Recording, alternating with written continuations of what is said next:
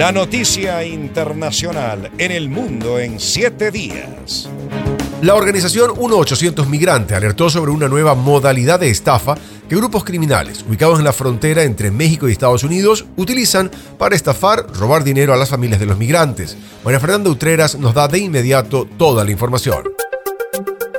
William Murillo, presidente de la organización 1-800 Migrante, indicó que una familia ecuatoriana fue extorsionada por más de 12 mil dólares que enviaron a México en un intento por localizar a una integrante de su familia que había desaparecido en Texas en su intento por llegar a Estados Unidos. Según Murillo, los traficantes enviaron un video manipulado con inteligencia artificial con la intención de engañar a los familiares y crearles falsas esperanzas con el único fin de estafarlos. La familia contactó a la organización cuando la mujer desapareció, tras lo cual se emitió un boletín de alerta con fotografías y datos con la esperanza de obtener información que pueda servir para ubicarla. Poco después, el traficante, quien también usa TikTok para captar a sus víctimas, envió a la familia un video que mostraba a la mujer literalmente agonizando. Los mensajes enviados por los traficantes a la familia desaparecieron automáticamente después de un periodo de tiempo. Al no haberse encontrado el cuerpo de la mujer, sus familiares en Ecuador no se dieron por vencidos y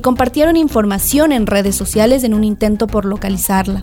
Fue entonces cuando empezó la pesadilla, porque los traficantes usaron una de las fotos, según dijo Murillo, para estafar a los familiares en Ecuador mientras que otros familiares de la víctima radicados en Nueva Jersey recibieron mensajes de que la mujer había sido rescatada, que estaba en camino hacia Estados Unidos y preguntando quién pagaría los costos de su viaje. William Murillo detalló que los estafadores usaron una foto con la cual mediante inteligencia artificial crearon un video en el que parece que ella está hablando. Cuando llegó el día de la entrega de la ecuatoriana a su familia, los traficantes nunca se presentaron al punto acordado. A los 12 mil dólares que perdieron con la estafa se suman los 18 mil dólares pactados por el viaje de la migrante desde Ecuador. William Murillo indicó que los coyotes utilizaron mensajería encriptada.